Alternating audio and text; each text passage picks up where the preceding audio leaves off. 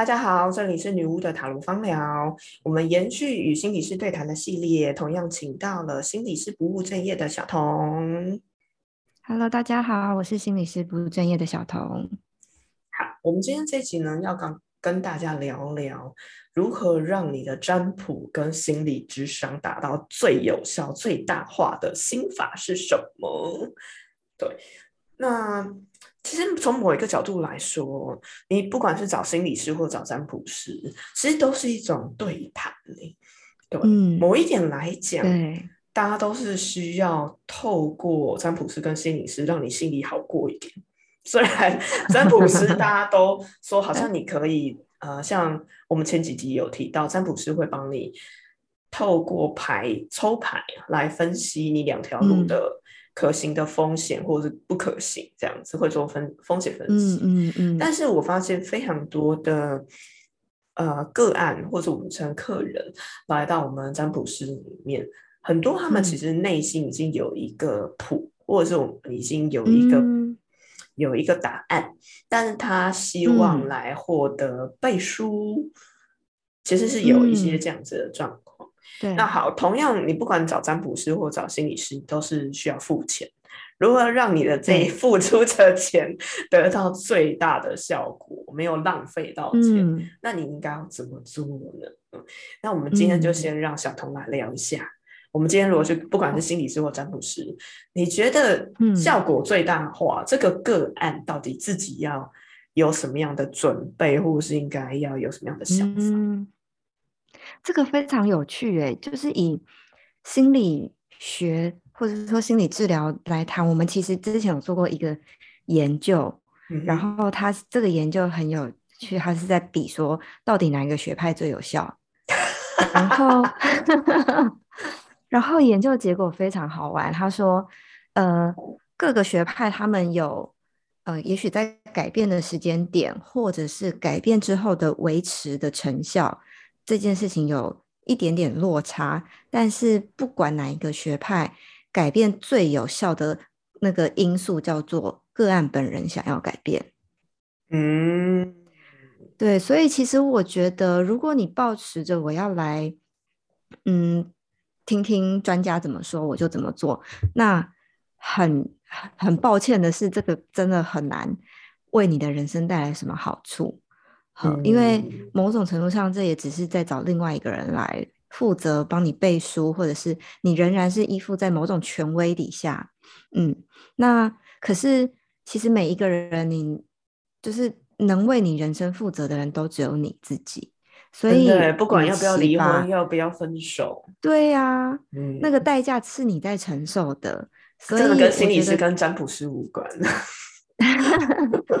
应该说，就是他们可能会有一些他们的见解啦，对。那但是像像我们其实呃会被提醒说，我们经常要在我们的回应里面去每一句话都去衡衡量，或都都在仔细的觉察，这到底是个案的需要还是我的需要？嗯，好，到底是我需要讲这句话，还是个案？对对对对，所以呃，当然，我觉得个案也是的。就是个案跟心理师其实比较是一个平等的位置，就是他并没有比较高，你没有要听他的。如果你你的占卜师或你的心理师让你感觉你得听他的，不然你会完蛋，那建议你换一个。对耶，这个让我真的想到我还蛮不喜欢的感觉是，占卜师会遇到的问题是，呃，往往有些人其实是想要证明自己的能力，我很准。你如果不听老师的话，就这这这怎样怎样怎样。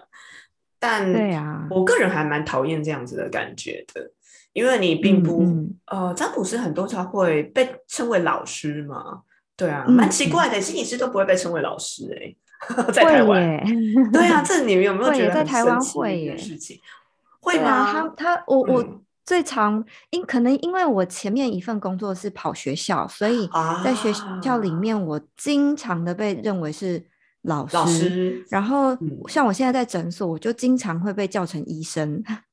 对，我觉得心理师的这个定位，它虽然是什么什么师，可是会随着你们工作的场域，它的怎么讲，称谓会有一点不同。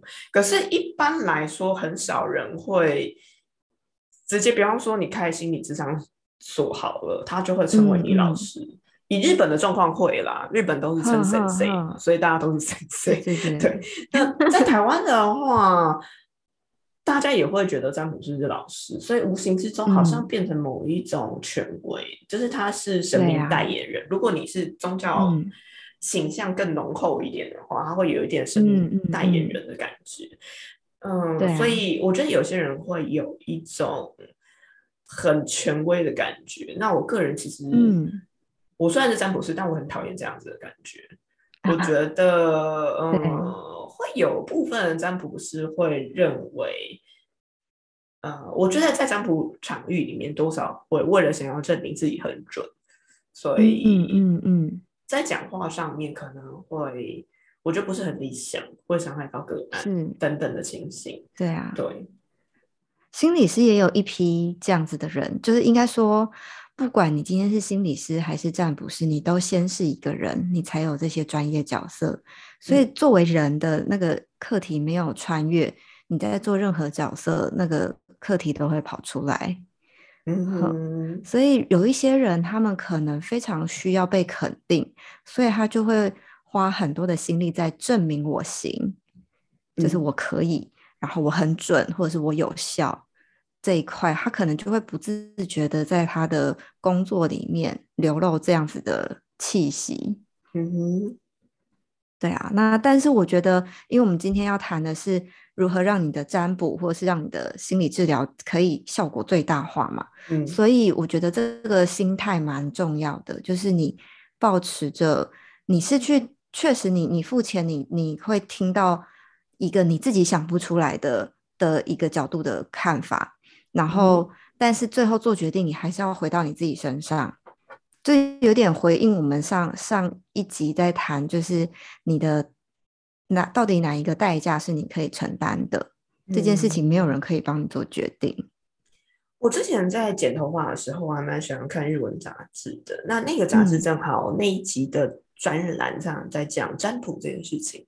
那个杂志它不是占卜杂志啊，也不是什么星座杂志，就是很普通的。什么居家杂货或旅行志？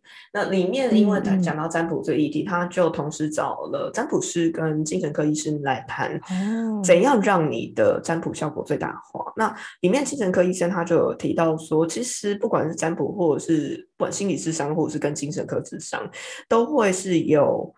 呃，会谈的这一个状况底下，那某一点来说，你其实都会跟这两个角色，或者我们说这三个角色提到你最近的生活发生的事情跟心理，嗯，你的感感受这样或情绪。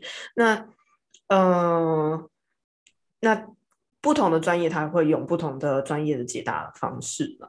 但无论如何啊，最有效的方法，其实还是必须要把你在跟这些我们说什么什么实战在平等的角。度呃高度去做交流。那假设这些师们他给你的建议，真的觉得是完全不符合你的状况或不受用的话，你不见得也要全盘的接受。对，因为他是权威，所以你必须要听他的。对，而是你可以取用你觉得真的很受用的，然后你觉得可行的去做。这其实也是非常重要的一个心法之一了。那。这个会让我想到，在占卜的的的时候，其实占卜到坏的结果是属于那种我依然会去做的人。对，那我会把占卜结果有点类似像是一种事前的心的心理建设。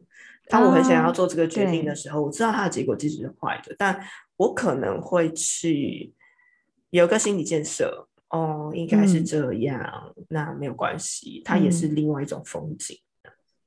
嗯，对。那我在占卜的过程里面也会给个案这样子的的提醒。哦，哼，这让我想到我几年前我去学了卢恩符文，然后那个是我我其实因为没有在使用，所以早就忘光还给老师了。但是，但是我一直记得，就是老师讲了一句话，他说。因为卢恩符文是北欧的民族在使用的一种占卜方式嘛，那他说当当时这个民族他们其实不是为了我们现在普遍的人们做占卜是为了趋吉避凶。嗯哼，他们当初有这样子的占卜，其实呃不是为了去改变未来或改变接下来就是坏事不会发生，而是透过先知道我能够先做一些心理准备，或者是我能够先有一些预防措施，但是他们仍然是允许这个坏事发生的。可是光是我能够先做一个心理准备，或者是我先有一个心态上的调整。这个就足以作为他们是拿这些东西来修行的，并不是拿来就是觉得我要改变我的命运这件事情。嗯，我觉得这个好像也是我觉得这跟东方就是很健康的一个，好像有不太一样的感觉，因为大家好像习惯都会东方占卜有所谓化解不化解，对对对的，对，或者是老师好像有什么东西，嗯。是啊，对，所以我觉得这这个观点的占卜，我我当时听到是觉得蛮新鲜，然后也觉得好像这样真的蛮比较健康哎，就是从此我就不太害怕占卜到不好的结果这件事情了。因为我觉得这真的是给占卜坏结果的一个很有些人很怕有没有？但是你就是可以有这样子的。的理念，你其实对于占卜的好坏，或者是你会发生事情的好坏，其实就不比较不会这么害怕，因为是好是坏都是人生路上的一个风景。是啊，有用的你就收下，然后觉得用不上的就放下。对对对，这个其实是不管是你去做去做心理智商，或者是来占卜，都是非常重要的。嗯，心法应该要怎么？真的好，那我们今天这一集就简单到这里喽。那谢谢大家收听，我们下一集再见喽。